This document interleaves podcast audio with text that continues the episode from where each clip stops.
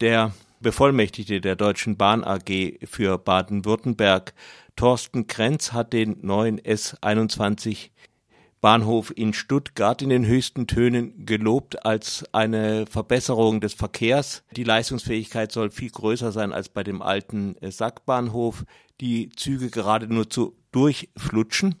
Dem hat eine Gruppe von äh, der Ingenieure 22, die S21 kritischen Ingenieure, widersprochen, und zwar äh, entschieden widersprochen. Ich habe jetzt an der Telefonleitung Wolfgang Kübert, ist Physiker und Mitautor des offenen Briefes. Guten Tag. Tag, Herr Kittmann. Was stimmt denn nicht an der Darstellung äh, der Bahn? Also wir sind ja nun schon seit praktisch Beginn von Stuttgart 21 kritisch dem Projekt gegenüber und haben äh, einige unserer Mitglieder haben auch an der Schlichtung mitgewirkt und äh, seinerzeit ist ja schon festgestellt worden, dass das, was immer wieder für den Bahnhof proklamiert wird, dass es eine Hochleistungsbahnhofstation wird, dass das so nicht stattfinden wird. Und jetzt letztlich durch diese Diskussionen, die aufgeworfen wurden aus der Diskussion um den Deutschlandtakt, den Bundesminister, Verkehrsminister Scheuer ins Leben gerufen hat, diese, aufgrund dieser Diskussionen und der dann anschließenden äh, Bedenken ist die Deutsche Bahn immer wieder aufgetreten und hat dem widersprochen, äh, dass es eben doch alles im grünen Bereich ist. Das ist eigentlich eine Auseinandersetzung, die jetzt schon seit 2010 so läuft.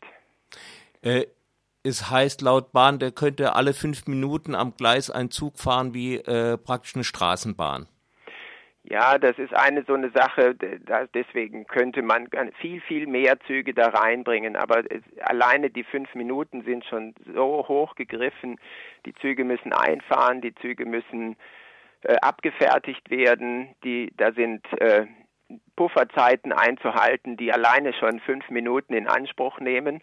Wenn man keinen Personenwechsel machen würde, dann würde das vielleicht gehen. Aber irgendwie möchte man ja doch, dass Passagiere ein- und aussteigen. Das heißt, alleine das erfordert schon längere Zeiten. Und im Prinzip ist es so, dass Durchgangsbahnhöfe, das hat Christoph Engelhardt in vielen äh, Untersuchungen gezeigt, alle Durchgangsbahnhöfe, die bisher in Deutschland existieren, schaffen allenfalls einen Viertelstundentakt und nicht fünf Minuten. Wenn es über fünf Viertelstunde geht, dann sind diese Bahnhöfe bereits in der, in der Überlastung. Mhm. Ähm, ist denn überhaupt eine Steigerung der Kapazität zu erwarten? Gut, die, die Schlichtung hat äh, 49 Züge versucht nachzuweisen, aber auch da hat Christoph Engelhardt jede Menge in Zusammenarbeit mit uns äh, gezeigt, dass, dass da Regelverletzungen da sind und dass es deswegen eben eigentlich nicht funktionieren kann, so viele Züge durchzubringen. Der Bahnhof selber, wenn man in die Unterlagen reinschaut, ist vielleicht für 32 Züge pro Stunde konzipiert und so sind auch die äh, Brandschutzplanungen abgestimmt. All dieses äh, und auch die, die ursprünglichen Gutachten sagen, die umlaufenden Gleise, die eigentlich auf den Bahnhof zulaufen, die können gar nicht mehr als 32 Züge, also braucht man nicht so einen großen Kopfbahnhof sondern man braucht eine viel kleinere Station und das sind dann eben die 32 Züge pro Stunde.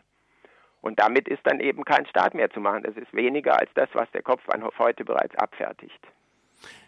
Nun hat ja äh, Stuttgart 21 sollte ursprünglich 2,8 äh, Milliarden Euro kosten. Äh, mittlerweile ist man bei 8,2, ein kleiner Unterschied. Und auch die werden wohl nicht zu halten sein. Der Rechnungshof geht schon von mindestens 10 Milliarden aus. Ähm, da stellt sich die Frage, warum wird dann dieser neue Bahnhof überhaupt gebaut?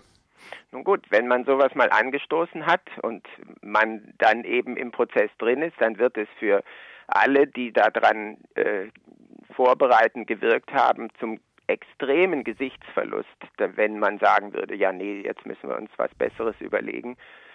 Es, es sind halt alle in, im Vorfeld hat man praktisch immer wieder diese Kosten so weit runtergerechnet, dass sich die Abgeordneten davon überzeugen ließen, dass man das bauen muss, dass das Volk abgestimmt hat darüber und gesagt hat, nein, jetzt muss man nicht mehr unbedingt aussteigen, jetzt wollen wir es irgendwie machen.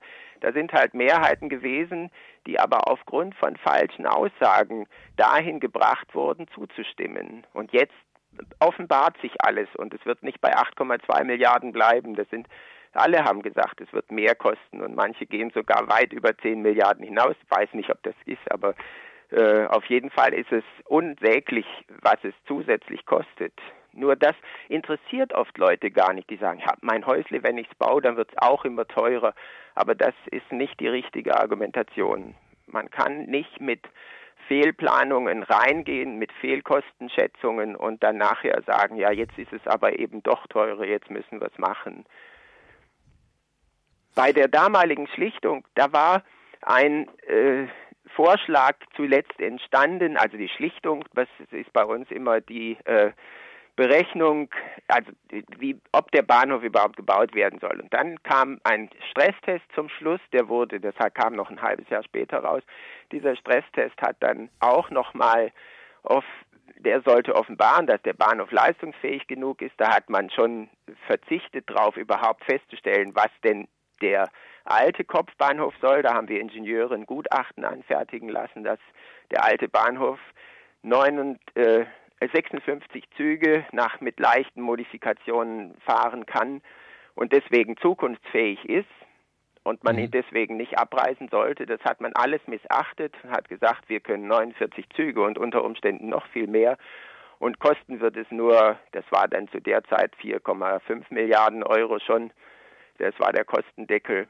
Also und dafür, das ist ein Schnäppchen. Die Stadt will ja eigentlich die Gleis, das Gleisvorfall des Kopfbahnhofs überbauen, weil äh, Bauflächen äh, wenig sind und man äh, eben dort eine Stadterweiterung machen möchte. Das ist so ein bisschen der, der Hintergrund, weshalb man den Kopfbahnhof mit aller Gewalt unter die Erde zwingen will. Aber das in einer Schneise, die viel zu klein ist. Die Topografie des Tals stimmt nicht für den Bahnhof. Man muss äh, riskante Tunnelröhren bauen und äh, verstößt dann gegen bisherige Betriebsgewohnheiten, dass man äh, eben im Prinzip gar nicht so viel Züge durch den Bahnhof durchbringen können wird, wenn er dann jemals in Betrieb geht.